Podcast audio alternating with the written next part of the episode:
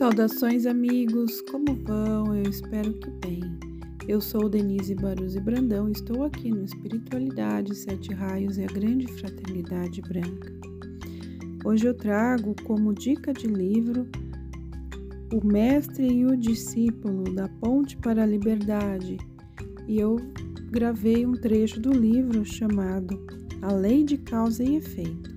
Esse livro foi canalizado e contém apenas ensinamentos e mensagens do bem-amado Mestre Kutumi.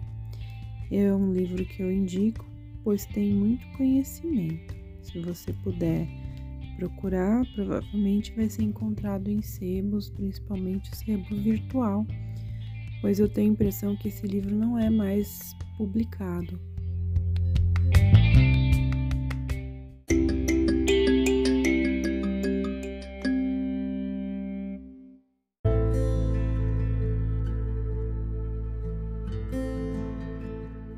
Lei de causa e efeito. Pergunta ao bem-amado mestre Kutumi. Bem-amado mestre, por que sofrem tantas pessoas bem-intencionadas e de pensamentos altamente espiritualizados? Muitas entre essas passam mal de finanças e de saúde. Estas pessoas não deveriam ser um exemplo de abundância e bem-estar?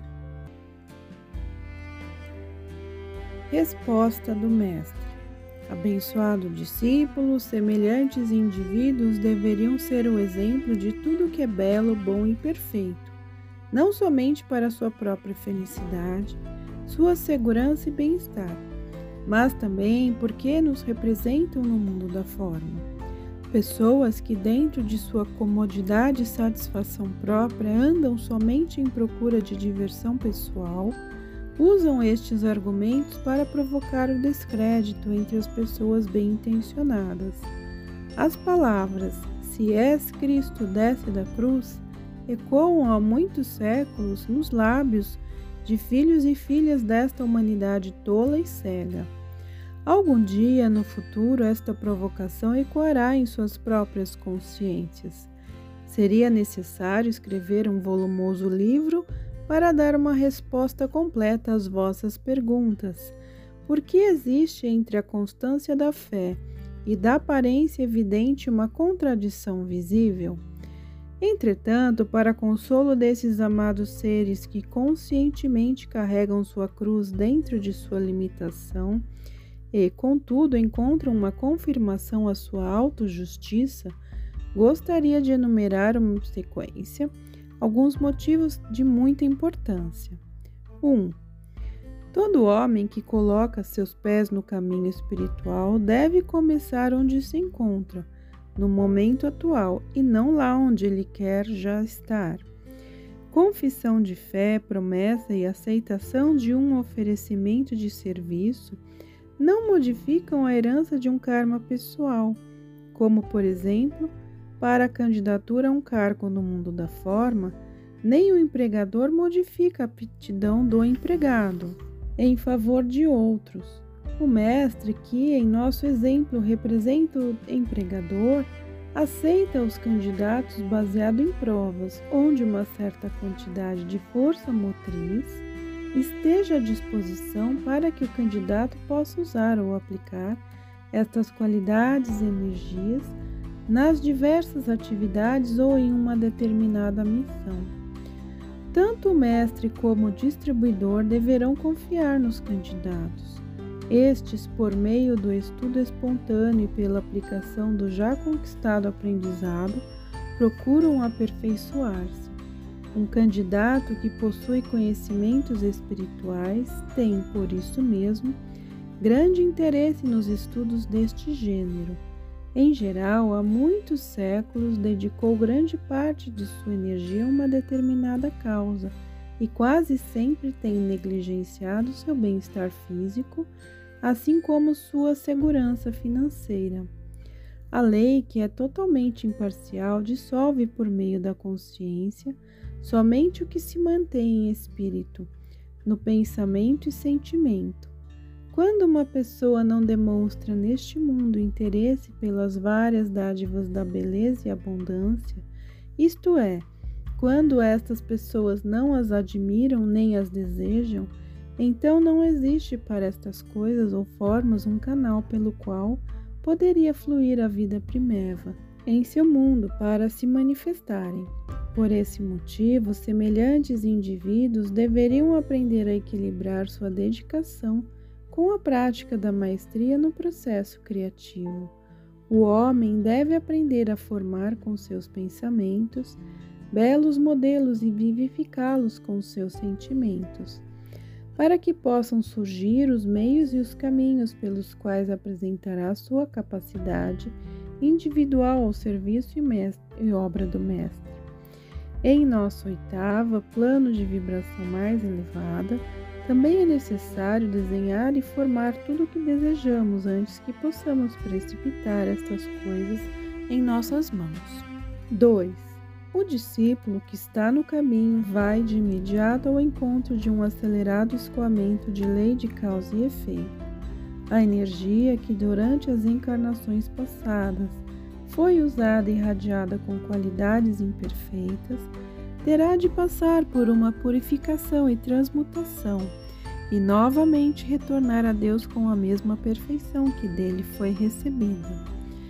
Estudantes que se encontram neste caminho estão mais sobrecarregados com o retorno da grande quantidade desta energia do que a maioria da humanidade.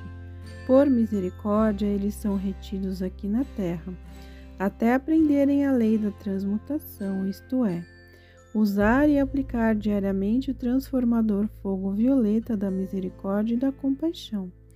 Se assim não fosse, a humanidade seria simplesmente sufocada pelo karma retroativo e então talvez nem houvesse progresso espiritual nesta vida. A lei cósmica não permite que uma alma em uma só vida terrena deva carregar maior quantidade de karma do que sua consciência possa transmutar e dominar. O que segue servirá como estímulo a todos os que lerem estes ensinamentos.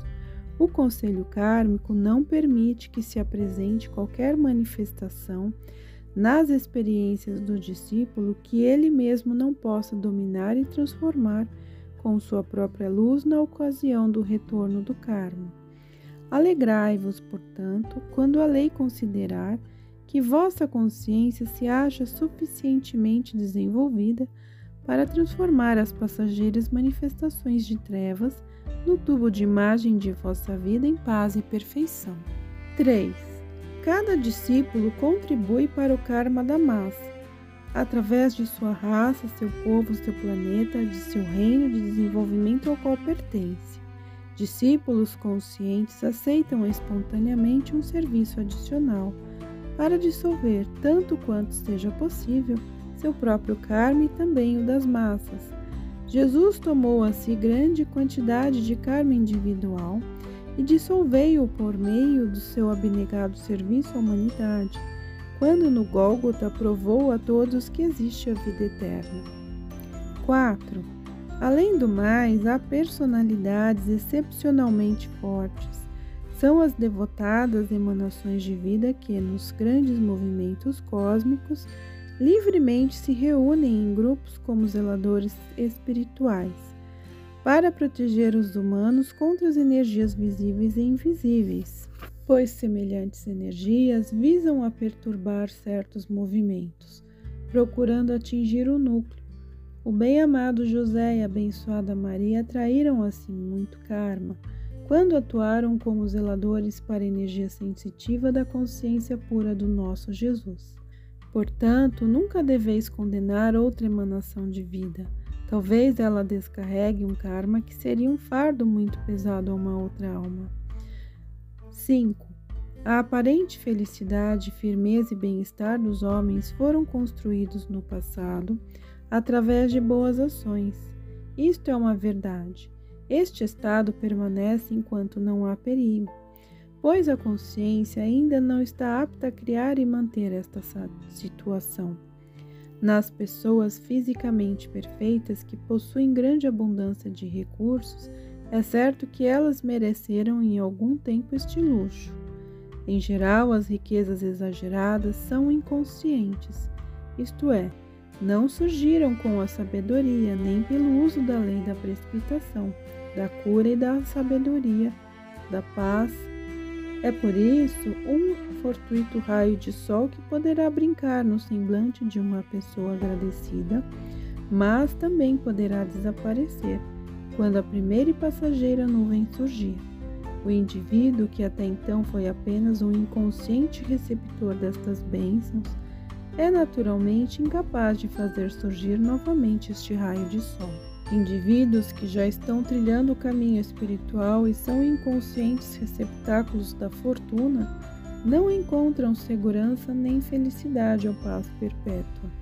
Estes indivíduos deverão ter consciência da força criadora de seus corpos mentais, da força vivificante de seus corpos emocionais, da força da manifestação através de um dedicado e prático trabalho mútuo, de energias físicas que são dirigidas através do corpo carnal.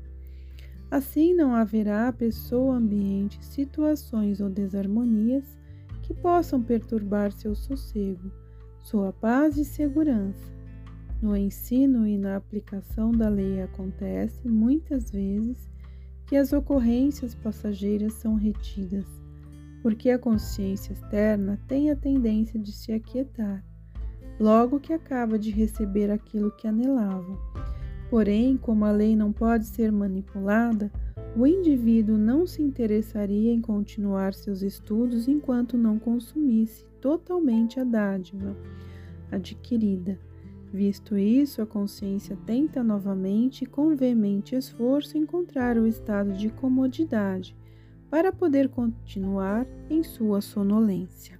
6. A alma de um indivíduo médio leva cerca de 100 mil anos entre as encarnações, até chegar à oitava de luz. Este espaço de tempo permite ser encarregados de energia seus corpos emocional e mental de modo que possam ser dissolvidas as acumuladas desarmonias do corpo etéreo, espiritualmente refeito antes que retorne a uma nova vida terrena. Aqueles que se responsabilizaram em participar da nova arrancada espiritual declinaram por este motivo de um descanso merecido e mais prolongado no reino celeste nem sequer aproveitar um prazo determinado pela misericórdia que sempre é conferido a cada alma, de acordo com a carga e o peso das experiências terrenas. Algumas almas, após um ano, já se reencarnaram. Outras aceitam um novo corpo físico antes que o velho se haja desintegrado. Um sacrifício desta natureza muitas vezes é acompanhado por aparente deficiência, uma certa tensão nervosa.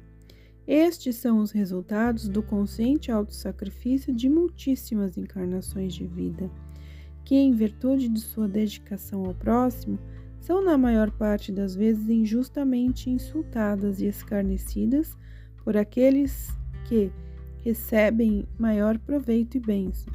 Não importem a vós as suas opiniões. Nós, no passado, também fomos tratados por vós desta maneira.